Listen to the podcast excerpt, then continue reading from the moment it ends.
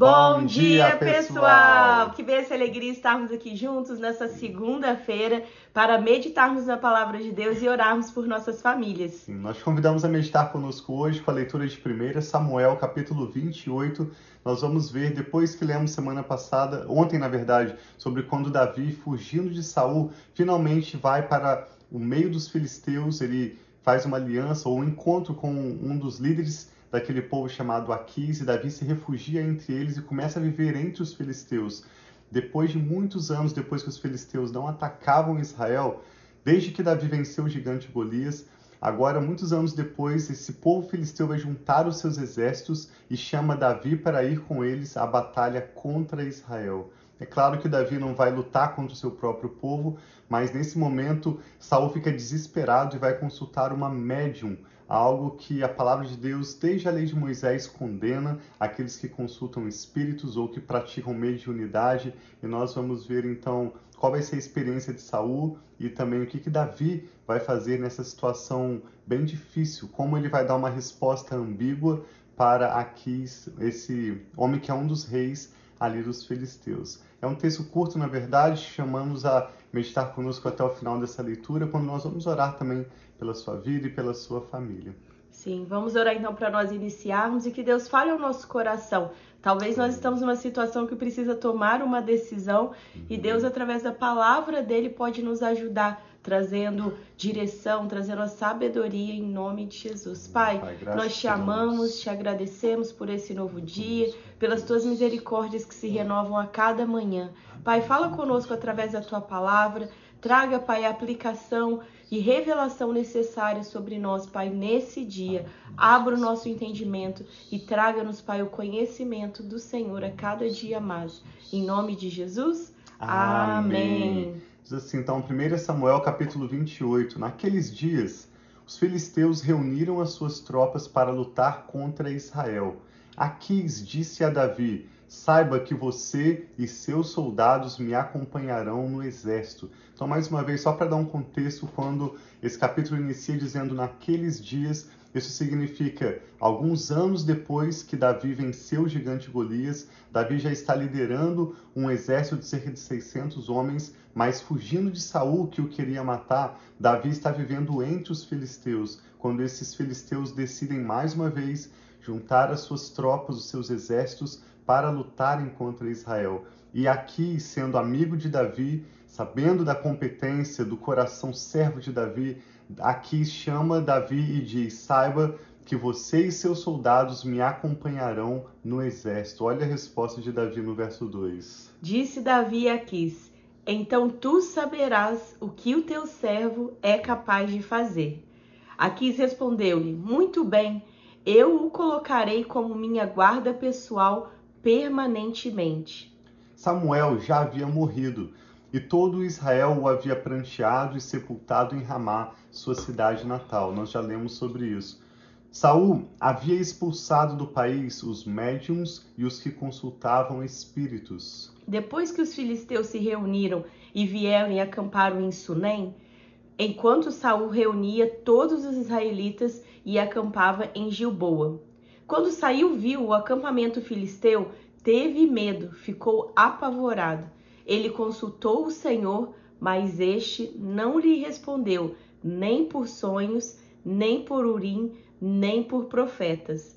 Então Saul disse aos seus auxiliares: Procurem uma mulher que invoca espíritos para que eu a consulte. Então Saul tentou, fala: Senhor, me dê um sonho, revela-me. Senhor não falou com, da, com Saul através do sonho. Ele foi no Urim, que era uma forma que eles tinham também de comunicação, de ter resposta de Deus.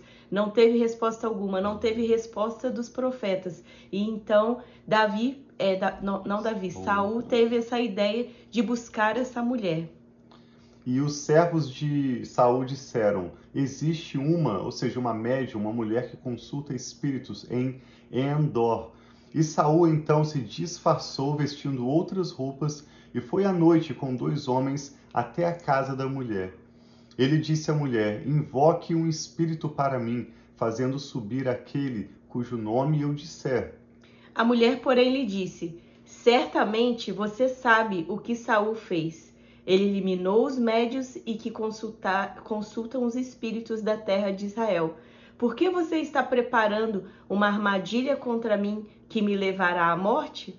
Saul jurou pelo Senhor, juro pelo nome do Senhor, que você não será punida por isso. Quem devo fazer subir? perguntou a mulher. E Saul respondeu: Samuel. Quando a mulher viu Samuel, gritou e disse a Saul: Por que me enganaste? Tu mesmo és Saul. O rei lhe disse: Não tenha medo. O que, o que você está vendo? A mulher respondeu: Vejo um ser sobre que sobe do chão. Ele perguntou: Qual a aparência dele? E disse ela: Um ancião que veste o manto está subindo. Então Saul ficou sabendo que era Samuel, inclinou-se e prostrou-se com o rosto em terra.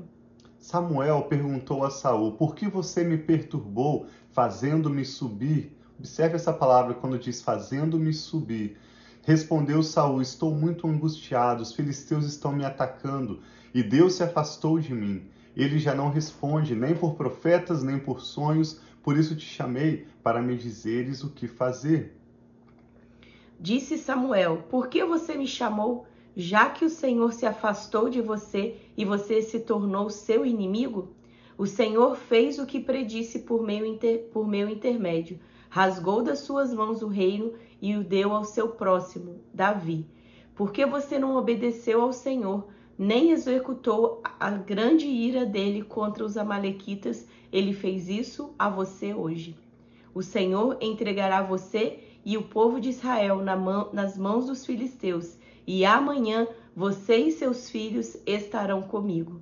O Senhor também entregará o exército de Israel nas mãos dos filisteus. Na mesma hora, Saul caiu estendido no chão, aterrorizado pelas palavras de Samuel.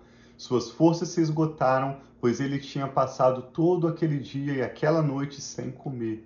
Quando a mulher se aproximou de Saul e viu que ele estava profundamente perturbado, ela disse: Olha, tua serva te obedeceu, arrisquei minha vida e fiz o que me ordenaste. Agora, por favor, ouve a tua serva e come um pouco para que tenhas forças e para seguir o teu caminho. Ele recusou e disse: Não vou comer. Seus homens, porém, insistiram com ele e a mulher também, e ele os atendeu. Ele se levantou do chão e sentou-se na cama. A mulher matou depressa um bezerro gordo que tinha em casa, apanhou um pouco de farinha, amassou-a e assou o pão sem fermento. Então ela serviu Saul e seus homens, e eles comeram, e naquela mesma noite eles partiram. É interessante que esse texto inicia com uma resposta ambígua de Davi quando ele é chamado pelo povo de, dos filisteus para guerrear com os filisteus contra Israel, e o que Davi responde não é sim, eu irei com vocês, e nem não, eu vou lutar em favor de Israel. Davi simplesmente responde: então vocês vão ver do que o teu servo é capaz. E para isso nós te convidamos a seguir conosco na leitura amanhã. Nós vamos ler no capítulo 29 amanhã como Davi vai se posicionar nessa situação difícil em que uma resposta foi exigida dele, uma resposta imediata, e ele precisa decidir rapidamente. Muitas vezes nós nos vemos nessa situação em que nós precisamos de dar uma resposta, mas nós não temos a resposta à nossa frente. A mesma coisa acontece com Saul, quando Saul, como a Rafa disse, busca o Senhor e Deus não falou com Saul naquela ocasião, nem através dos seus profetas, nem através do Urim Tumim e nem através de nenhum sonho. Deus fala conosco através de sonhos, através da palavra de Deus, através de outras pessoas seus profetas, mas naquela ocasião Saul não tinha nenhuma resposta. Ele pensava que ele precisava de uma resposta imediata porque ele estava aterrorizado com a ameaça dos filisteus. E nós não vamos comentar essa situação da consulta com, com a médium. Eu li vários comentários, alguns acreditam que aquela médium de fato, com poderes é, sobrenaturais, acessou Samuel, que já havia morrido, e trouxe Samuel para consultar é, Saul. Outras pessoas acreditam que o que ela estava consultando, na verdade, era um espírito maligno, como um demônio, que veio. Por isso o texto diz que subia da terra, ela via um ser que subia da terra. E isso aponta para a possibilidade de ela estar, na verdade, conversando com um espírito demoníaco, enganador, que veio para se passar por Samuel. desde a antiguidade, muitos séculos e milênios atrás, acredita-se que o céu, o trono de Deus, onde os santos, seus profetas estão, está acima de nós, como Jesus subiu às alturas, e os espíritos malignos e o inferno, o mundo dos mortos está abaixo de nós, de onde esse espírito subiu para falar com Saul. Então é um texto de difícil interpretação, mas o, o, foco que nós queremos fazer aqui hoje é o fato de que tanto Davi quanto Saul foram exigidos uma resposta imediata. E quantas vezes eu e a Rafa nos vimos em situações em que parecia que nós precisávamos de tomar uma decisão agora, nós precisamos de uma resposta agora, mas nós não temos uma palavra de Deus. Então como nós agimos nessa situação?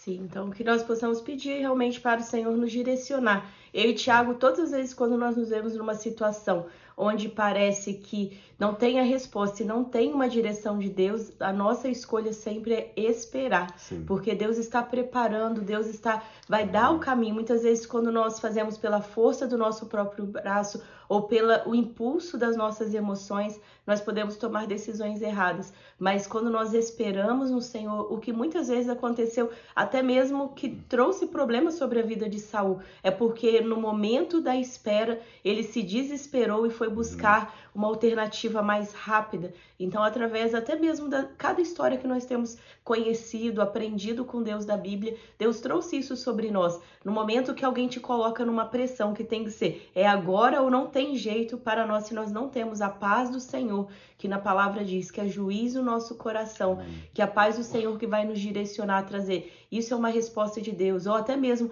Deus trazendo uma resposta através de um sonho, de uma convicção forte no nosso coração, ou através de uma confirmação através de um profeta na nossa vida. A nossa escolha sempre é esperar, porque Deus é aquele que direciona, que nos conduz pelos caminhos dele. Então, que em nome de Jesus, se você tem passado por momentos que você precisa decidir ou momentos de escolha, ore ao Senhor, peça ao Senhor, o Senhor traz e espere a resposta dele. Muitas vezes o desespero, igual Saul, fez ele ir para outro caminho porque ele não estava tendo essa resposta rápida. Sim. Mas que nós possamos esperar no Senhor, confie nele e muito mais ele fará. Em nome de Jesus. Então Eu vamos orar. Graças a Deus. Que a paz do Senhor eu queria encontrar esse texto que a Rafa falou, citou agora, está em Colossenses capítulo 3, verso 15. Vamos encerrar com esse texto. Queremos orar pela sua vida, concordar com seus motivos de oração e pela sua família. Paulo escreveu aos Colossenses capítulo 3, verso 15, que a paz de Cristo seja o juiz, ou seja o árbitro, seja aquilo que vai de fato mover o seu coração para parar ou para mover. Que a paz de Cristo seja o juiz em seu coração, visto que vocês foram chamados para viver em paz, como membros de um só corpo, e sejam agradecidos. Então, nós temos visto o nosso filho Mikael jogar futebol e o juiz é aquele quem vai apitar para o jogo começar, a bola se movimenta e eles vão para cima. E o juiz é aquele que apita, independente do ânimo do jogo, do, da energia que estiver. Se o juiz apitar uma falta ou se ele apitar, por exemplo, que acabou o primeiro ou segundo tempo, a bola para. O juiz é aquele que vai determinar o avanço ou o parar e aguardar. A Bíblia diz que a paz do Senhor faz esse papel nos nossos corações. Então, mais do que a palavra de um profeta ou do que um sonho, nós avançamos quando nós temos uma paz do Senhor em nossos corações, fazendo essa convicção de que nós precisamos ir adiante por esse caminho. E enquanto nós não temos essa paz, o nosso papel é aguardar no Senhor em vigilância e em oração. Faça a sua parte, Deus certamente vai fazer a dele. Mas se você não tem paz no seu coração, não avance. Aguarde, porque o Senhor é fiel para agir além do que você pode imaginar de Amém. possibilidades. Ele é capaz de realizar milagres em um tempo tão curto, tão fração de segundos, ele pode mudar a realidade da sua vida e ele certamente o fará. Amém. Vamos orar juntos então. O que o Espírito Santo está falando ao seu coração agora? Nós te agradecemos, Pai, pela Sim, sua fidelidade, pai, pela realidade de que nós nos lembramos nessa manhã de que o Senhor sempre cuida de nós, independente Obrigada, se nós sabemos qual é o próximo passo ou não, independente se nós temos capacidade de tomar a decisão agora ou se nós precisamos simplesmente esperar e aguardar um pouco mais no Senhor. Ainda que nós não saibamos, o Senhor sabe Sim, e sabe pai. muito bem os bons planos que o Senhor tem para nós planos de nos prosperar e não de nos causar dano, Amém, planos de nos Senhor, dar nome de esperança e Jesus. um futuro, e nós viveremos, Pai, os teus propósitos para as nossas Sim, famílias. Senhor, Por isso confiamos no Jesus. Senhor e oramos, entregando todas as nossas causas ao Recebe, Senhor. Pai, Pedimos que o Senhor fale, Pai, com essa pessoa que está orando conosco Jesus. agora. Sim. Traga a tua paz, dando clareza, Pai, assertividade em relação aos próximos passos. Sim, E dê Pai. também a paciência necessária, a esperança, as forças necessárias para aguardar até que chegue o momento certo, Pai, desse próximo passo. Entregamos ao Senhor cada pedido de oração, Recebe, cada Pai, nome o agora, Pai. Catarina. Recebe, Pai, em nome Recebe, de a Deus Jesus. da Márcia. Receba, Cada Pai, nossas famílias, aqui, Senhor. nosso futuro, tudo aquilo que toma o nosso nome, entregamos sob Sim, os teus Pai. cuidados e oramos com ações de graça, abençoamos essa nova semana que hoje se inicia, Amém, declaramos Senhor. sobre a sua vida a paz do Senhor Jesus. Fomos Abençoa chamados para viver em paz. Então receba agora dessa paz que excede todo entendimento humano, que guarde o seu coração e a sua mente em Cristo Jesus. Abençoamos a sua vida e a sua família e oramos com ações de graças, Pai. Muito obrigado. Em nome do Senhor Jesus. Amém. Então tem uma semana muito abençoada, que essa semana inicia nessa segunda. Né? Nós começa, a semana começa no domingo, mas essa semana muitas vezes de trabalho, de, né, de sair. Então que Deus abençoe muito sua vida. E um abraço aí para a irmã Catarina, para a irmã Márcia. Sim. Que Deus abençoe cada um de vocês, todos vocês que estão aí ao, ao vivo conosco, que estarão ao longo do Amém. dia. Deus abençoe Amamos muito. vocês.